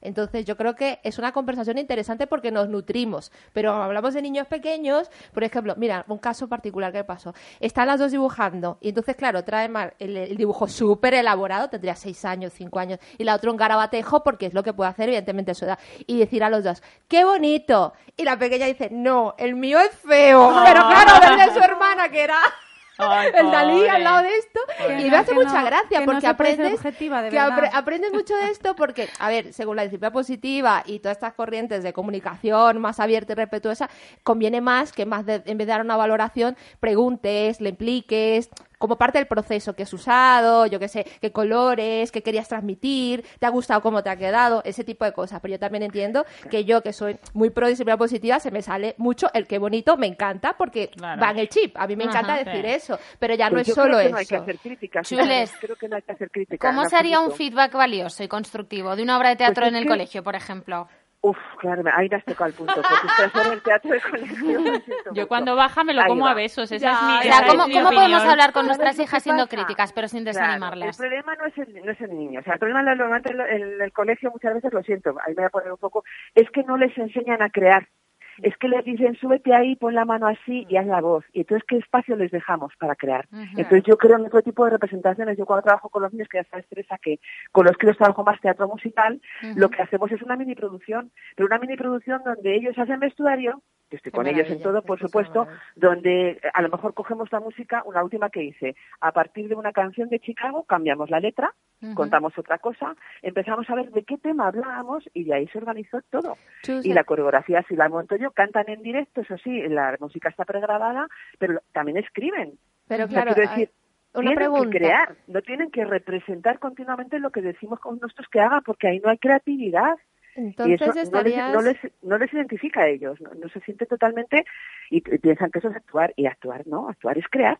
Li, te quería formular sí, entonces, o sea, estarías de acuerdo que sería apostar más por el proceso que por el resultado, que aunque quede un resultado chulo, pero evidentemente el proceso es donde ellos se van a estar nutriendo, ¿no? Ellos tienen que ver lo que hay.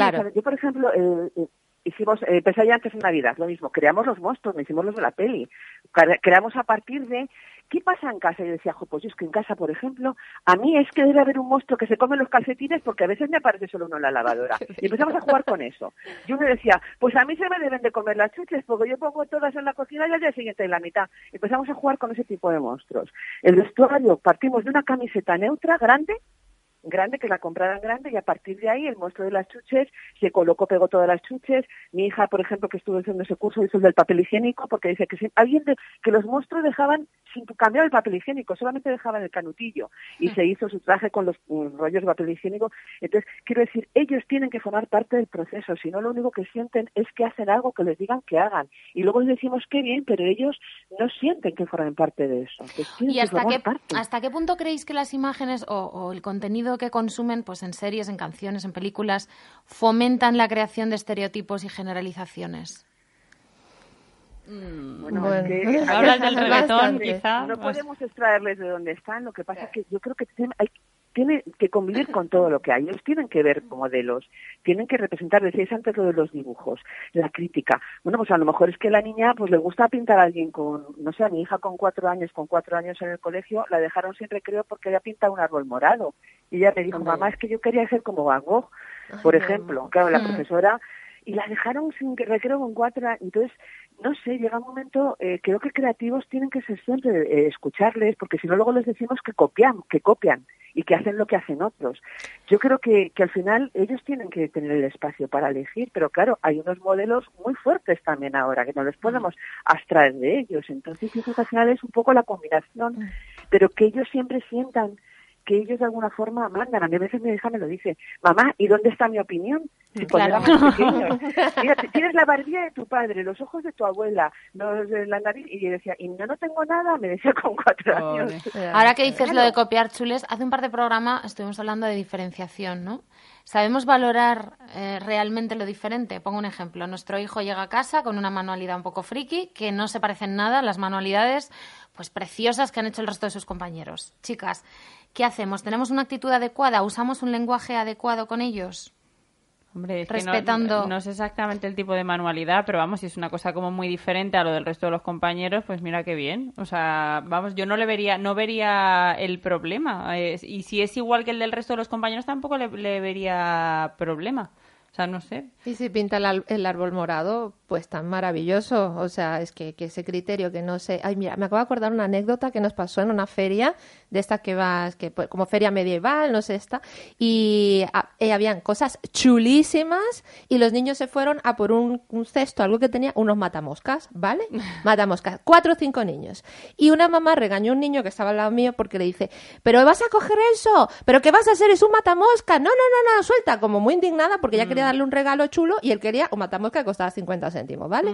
Y tal. Y llega mi hija, la pequeña, que es un bicho, y coge el matamoscas y me dice, ah, porque la mamá le dice, ¿qué vas a hacer con eso? Eso no sirve para nada, le decía el niño y la, y la mía escuchando todo, ¿no? Y me dice, mamá, ¿me compras el matamosca? Y yo le digo, ¿tú solo quieres eso de la feria? Sí, mami, compra. Pues le compro el matamosca. Iba con su matamosca por la- así levantándolo por toda la feria y me dice, yo tengo muchas ideas de lo que puede ser esto. Esto no es un matamosca. Se lo puso de bigote, se lo puso de sombrero. Me dijo, mira, mi marido y yo contamos más de 30 cosas que nos dijo que era el matamosca. Fíjate. Y me decía mi marido, pues, para que luego digan que el matamosca no era No nada. fíjate. Entonces, o sea, a ver, que, que también yo era como que, que quieres eso de verdad, pero no truncarle ese espacio. Si ella No. le y además era súper barato y no hace daño a nadie, pues quédate con tu A las moscas, A las moscas. No, pero para matamosca no fue. ¿Y qué hacemos con la sensación de ridículo? Porque exponerse a hacer las cosas a la manera de una misma mm, o siendo diferente siempre implica un riesgo social alto porque los grupos al final te penalizan. ¿Cómo superamos esa sensación de, ridículo y nos relajamos con lo que realmente somos? Siendo ¿Y cómo se la inculcamos a los niños? Siendo madre, yo he sido madre y he perdido toda la vergüenza del mundo.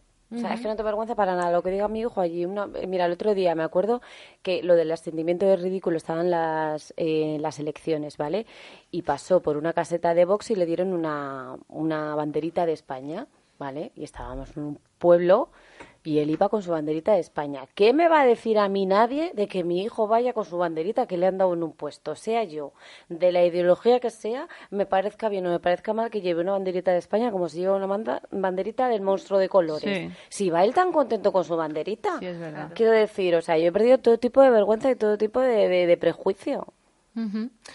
Eh, chicas, en este programa hemos apuntado muchas veces que los niños actúan por imitación y que la mejor lección es el ejemplo. ¿no? ¿Qué acceso a referencias creativas de calidad tienen nuestros hijos en casa? Por ejemplo, ¿tenéis libros de pintores? ¿Leéis poesía? ¿Visitáis museos? ¿Vais al teatro? ¿Cine no comercial? ¿Espectáculos de danza? ¿Os animáis de vez en cuando a probar recetas de cocina un poco más creativas? Contadme. Uy, mucho Pues silencio. tengo tengo- Demasiado mira, yo tengo- silencio veo por yo tengo una pared blanca sin ningún tipo de cuadro puesto. Es decir, o sea, tienen el lienzo más grande. No ha sido, no ha sido aposta, pero vamos, o sea, tengo unos Picassos ahí que no sé si ese es el referente. Bueno, es que no fuera bromas, los míos es que son muy pequeños. Es que, De pues referente, pues como no les haga yo el mono delante de Pero ellos. si les o sea- por ejemplo, a cuenta cuentos, yo, por ejemplo, en, en el caso de con el blog, bueno, ha sido ya el otro extremo. Es que todo, a veces había fines de semana que por, por tener un blog de ocio era todo de, pues el sábado tal, que a veces me decía mi marido, ya, este fin de no programamos nada, Nada. ¿vale? No, no quiero hacer nada, quiero tumbarme, pero sí tuvo acceso a muchas cosas chulas. Incluso, yo recuerdo que nombraste la danza, que era súper difícil para, o sea, en el sentido de danza para adultos sí vi, pero me costó mucho, a mí me, yo soy una, vamos, friki apasionada de la danza, encontrar alguna obra, alguna, alguna actividad escénica que incluyera la danza en el espectáculo infantil. O que fuera inclus- exclusivo de danza. Era muy difícil hace años, ahora ojalá ya más. Pero ese tipo de cosas, claro, también salpican mis intereses, que eso es inevitable. Yo no he preparado unas galletas en la vida. Entonces mi hija mayor tuvo que esperar que llegara su abuela para aprender a preparar galletas. Porque, porque que, que me las invento. Sí, que- no, no, no. O sea, Yo creo que eso influye, ¿no? Pero hay que fomentarlo, ¿eh? Pero, que también se puede... Ay, perdón, Chules. Que digo que, también se puede fomentar estando en casa. O sea, me refiero, tampoco hay que hacer los planes del siglo. Yo que soy más casera que todas las cosas y mi Daril igual. También esas cosas se pueden fomentar estando en casa, pues yo que sé, poniendo otro tipo de música, a lo mejor, o poniendo ciertas películas. O sea, que tampoco hace falta irse todos los fines de semana a hacer un planazo. ¿Creéis que sabemos valorar el mérito artístico de una exposición, de un disco, de una película, para poder habber de ello con nuestros hijos? Lo haremos desde, nuestro, desde nuestra perspectiva. No, exacto, no hay que ser un experto en todo. Yo creo que, que uno, mm, pues es que, y además es que es bueno también haber diferentes opiniones. Mm. Eh, yo, por ejemplo, mi hija y yo hemos llegado, que por eso, decía lo del límite, ya hay un límite, ella evidentemente dice, mamá, ya hay gente con la que sí puedo decir que voy al conservatorio, pero hay otra gente que me miran como, ah, pringada, que te tienes que ir a casa a hacer ahora tres horas de clase, y yo me voy por ahí. Y pasa también, menos mal que ahora tiene un amigo que es eco que está haciendo danza, vale clásico en el conservatorio, y la entiende, y son los dos pringados dentro de que porque se tienen que ir a veces todos los días para estudiar tres horas, ¿no? Pero me refiero, yo por ejemplo a Elena le he puesto un límite. Es el reggaetón. Lo siento mucho, pero por ahí no voy a pasar en la vida.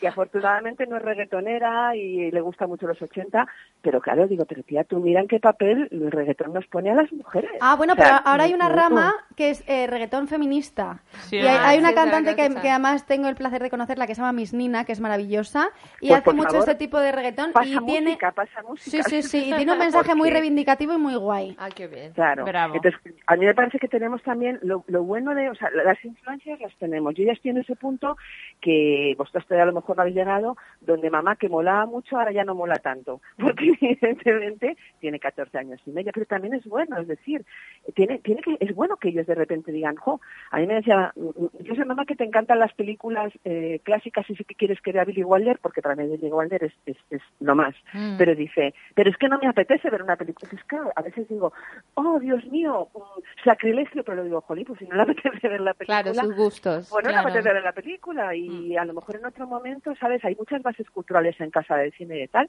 pero si en este momento lo que le apetece ver es un anime, bueno, pues no me puedo suicidar por ello, porque también tengo que dar el espacio para que ella elija y decida de lo que yo digo, de lo que su padre dice, porque si no, nunca va a sentir que es ella y eso también es importante, ¿no? Creo, no solamente ser influencia, sino también ser influencia para que creen un prototipo contrario en algunas cosas, es fundamental. Totalmente.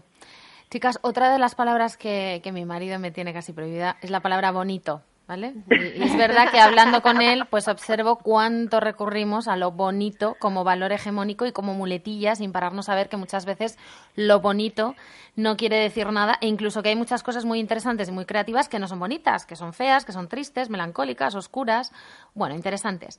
¿Tenéis el recuerdo alguna de alguna experiencia no bonita, pero sí interesante que marcara una diferencia con vuestros hijos?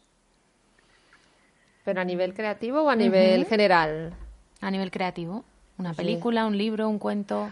Eh, yo, por ejemplo, fíjate, a nivel, de, a nivel de cultura, de chupar cultura, de ir a ver cosas, porque nosotros sí somos muy de salir.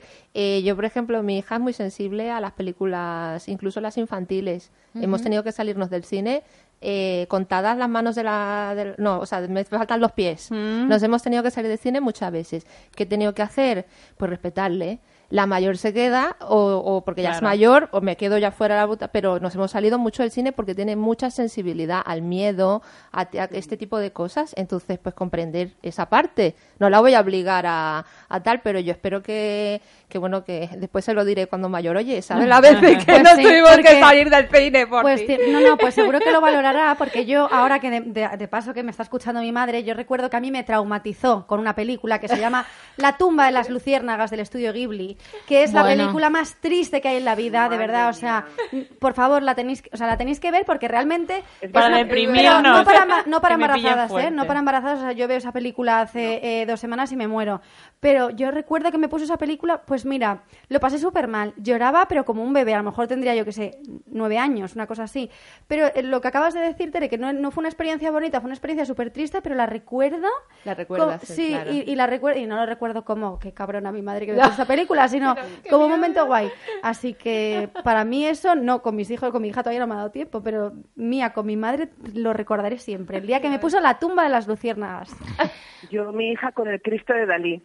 Mm. El Cristo. Yo me río mucho porque es gracioso, pero la vio y lo vio y tenía, no sé, dos años y medio, casi para tres, y lo tenía mi hermana una reproducción en su dormitorio, entonces se fijó, ya sabes que está como mirando hacia abajo en la bola del mundo, un poco con la perspectiva así, y él, ella dijo, que eh, a mí todavía estaba un poco angustiada, dijo, ¿quién es ese señor con bragas que no me gusta nada?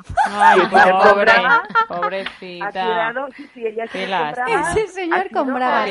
Qué guay que los niños puedan decir de todo y no. Eso es maravilloso. Para ella era el señor con bragas, entonces claro que lleva el, el pañal y, y el señor, yo, claro, entonces nos reíamos también mucho, pero para ella era no, no, y luego eh, la primera vez que entró a una iglesia tampoco le, le hizo gracia lo del, lo del cura con, era más una misa de funeral, nosotros eh, no somos practicantes, la llevé por una amiga y tal, y entonces él le- ella le dio con la, con la casilla verde, se puso a cantar, ella se puso a aplaudir, porque pensó que estábamos en el teatro, y cuando empezó a ver los santos de alrededor Qué y todas esas imágenes tan, tan duras, eh, no Sí, quería. duras, Decía, sí. están muertos, están muertos, y ya no quería ver eso porque no, nosotros- yo claro, no me planteo si yo, yo lo pensiono de niña, pero ella que no estaba acostumbrada le resultó muy desagradable estar en la iglesia porque veía todo mm, con mucha sangre, con mucho tal, y la saqué, claro.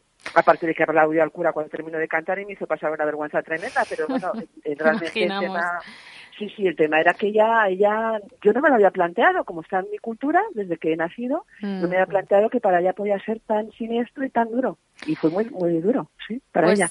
pues chicas, se nos acaba el tiempo, pero quiero cerrar el tema de hoy con un poema de la hermosa Gloria Fuertes, muy inspirador y que creo que sobre todo habla del amor propio como vehículo para la belleza y la creatividad. Me dijeron, o te subes al carro o tendrás que empujarlo. Ni me subí ni lo empujé. Me senté en la cuneta y alrededor de mí, a su debido tiempo, brotaron las amapolas. Hacemos una pausa y enseguida volvemos. Hello Mamis, el programa de las mamis influencers. Como sabéis, hoy es el último programa de esta temporada. Pero bueno, no temáis, ya estamos trabajando para volver en septiembre con las pilas súper cargadas y muchísimos contenidos interesantes. Pero sí quería aprovechar para hacer, entre las que hemos venido hoy, un cierto balance de lo que ha dado de sí esta aventura radiofónica a lo largo de esta temporada. Chicas, ¿qué tal estos 17 programas de Hello Mamis en formato radio y podcast? 17 programas. 17. dices? Madre mía. Ahí es nada. Impresionante, ¿eh? O Se dice rápido, ¿eh? Yo no pensaba que hayamos hecho tantos. O sea, es que se me pasa siempre tan rápido y es tan ameno, tan divertido, que es que no sé. ¡Qué pena! ¿Ha habido alguno, alguna intervención especial o algún programa que os hayáis guardado especialmente? Guardado Yo para guardado, nosotros. yo por ejemplo, eh, con el- lo del diseño humano salí, bueno... El de con- diferenciación. Ah, Mm. Yo por aprender, porque no sabía nada y me, de hecho lo nombro a veces. eh, La gente dice, ¿en serio? Digo, sí, sí, sabes que existe. Está. Me Eh. marcó, digo que me marcó, porque me gustó mucho el contenido. A mí me encantó y por es que qué pena no poder estar el de abuso sexual infantil con Mami Salva. O sea, es que me Ay. parece que fue maravilloso y de verdad, o sea, es que me ha escrito un montón de gente cuando he- cuando salió el programa porque me acuerdo que yo no vine, pero yo lo puse por stories diciendo que les había flipado y que eh, por un momento al principio del programa se habían como acojonado en plan, ¿ahora qué Sí. hacemos? Y después al final se quedaron como con un con un mensaje bonito que realmente lo que hay que hacer es prevenir, tampoco hay que volverse muy Yo tuve- paranoicos. yo tuve esa, esa sensación. Yo, tampoco estuve en ese programa, desgraciadamente. Y recuerdo cuando empecé a escucharlo. eh, o sea, lo quería escuchar y no lo quería escuchar. No sé si me explico. me O sea, para mí era duro. estuve, de me hecho, me igual. removía un poco por dentro incluso, ¿eh? O sea, a nivel físico me removió. Y luego, luego realmente eh, el camino que tomó el programa, ¿eh? sí, Sí. el camino que tomó el programa fue brutal. Fue muy interesante. Mm.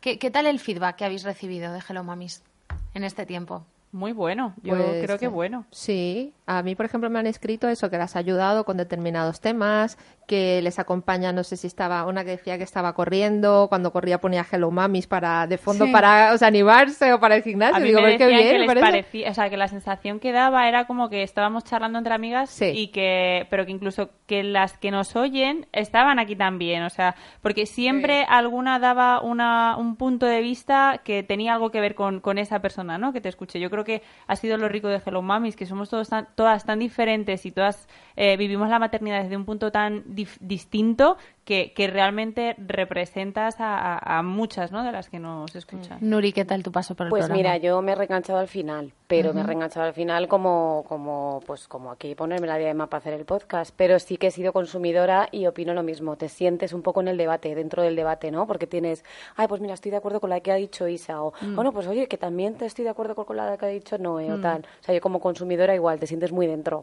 Ahora que dices Isa, hoy la, la estamos echando de menos. ¿eh? Muchísimo. Isa es una, vamos, básica déjelo Mamis. Isa, sabemos que estás de vacaciones, te mandamos un súper achuchón. Está en la toalla Tú que estás disfrutando. pues yo también quiero eh, aportar mi, mi, propia valoración. Yo os tengo que decir que he estado encantada de hacer esta primera temporada. No me, no me quiero imaginar cómo volver en la segunda con un, con un peque entre manos como Cindy. Estoy deseando, me queda muy poquito. Podré aplicar todo lo que he aprendido aquí con vosotras, que ha sido mucho y, eh, y solo me llevo muchísima, muchísima satisfacción. También por la cantidad de feedback y buenos mensajes y bonitos. Y, lo siento, marido, por esta palabra. Sí, un aplauso por Teresa. lo ha hecho muy bien, de verdad. a, mí me, a, mí me, ha escrito un montón de gente diciendo, qué bien habla la presentadora. Sí, es verdad. O sea, parece que ibas haciendo radio toda pues la vida. Mira, hay, a esos diles que ha sido fundamental saber cuál era el sujeto, el predicado, el objeto directo y el indirecto. El indirecto. Me estoy acordando de... Bueno, me... Va, bueno, chicas, entre otras cosas, no podemos dejar de mencionar una petición que nos ha llegado insistentemente, y tengo que decir insistentemente porque han sido muchos los mensajes, a través de Instagram, para dar visibilidad a un grupo de Facebook de mamás y papás en lucha por el pañal nocturno, que hemos hablado de ello varios días. Se trata de un grupo creado por una mamá con un hijo enurético con la finalidad de ayudar, de apoyar a las madres que están padeciendo este tema, la enuresis, pues con sus hijos y a lograr, por supuesto, que entre ellas, entre todas, pues se ha llevado de la mejor forma posible. Buscadlo en Facebook. Se llama Mamás y Papás en Lucha por el Pañal Nocturno. Y hablando de enuresis, en los próximos programas hemos venido, los últimos, hemos venido hablando de un producto que también nos han recomendado para el tratamiento del pis por la noche. Es un tema muy delicado que, como estamos viendo, despierta muchos miedos y angustias. Pues os voy a recordar el producto que nos lo habéis preguntado. Se llama Stopis y contiene propiedades naturales que actúan directamente sobre el sistema neurotransmisor, ayudando al cerebro a controlar la vejiga de una forma pues, natural y voluntaria. Es un producto del que nos están hablando muy bien, porque es seguro, es fiable, se compra, eso sí, en farmacias que nos lo habéis preguntado y os lo hemos dejado hace un ratito en Stories y en la página web o bien en formato jarabe o bien en formato gotas. Y está indicado para niñas y niños entre 3 y 10 años, que ya no usan, eso sí, pañal diurno. Si empezáis a usarlo, como habéis hecho algunas, hacednos llegar vuestras impresiones para difundirlo también en el grupo de mamás y papás contra el pañal nocturno, que seguro que les viene bien. Recordad que puede tardar entre dos y tres meses lograr resultados. Es poco, aunque no lo parezca. y con esto, ahora sí, me tengo que despedir de todos vosotros.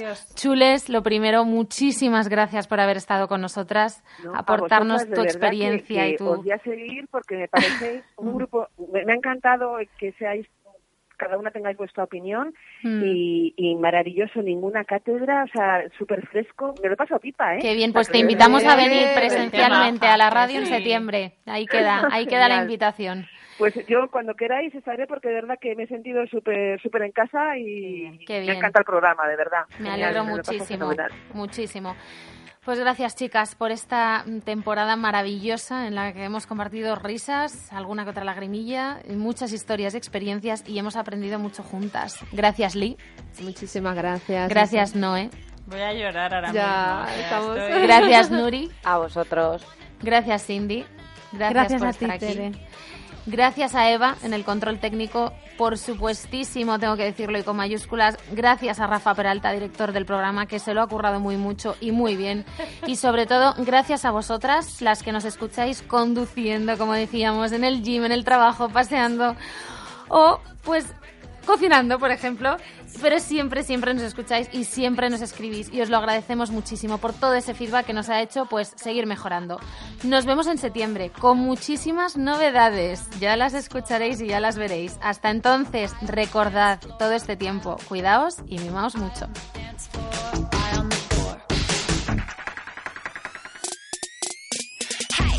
Hello Mamis es un programa de Belleville Agency.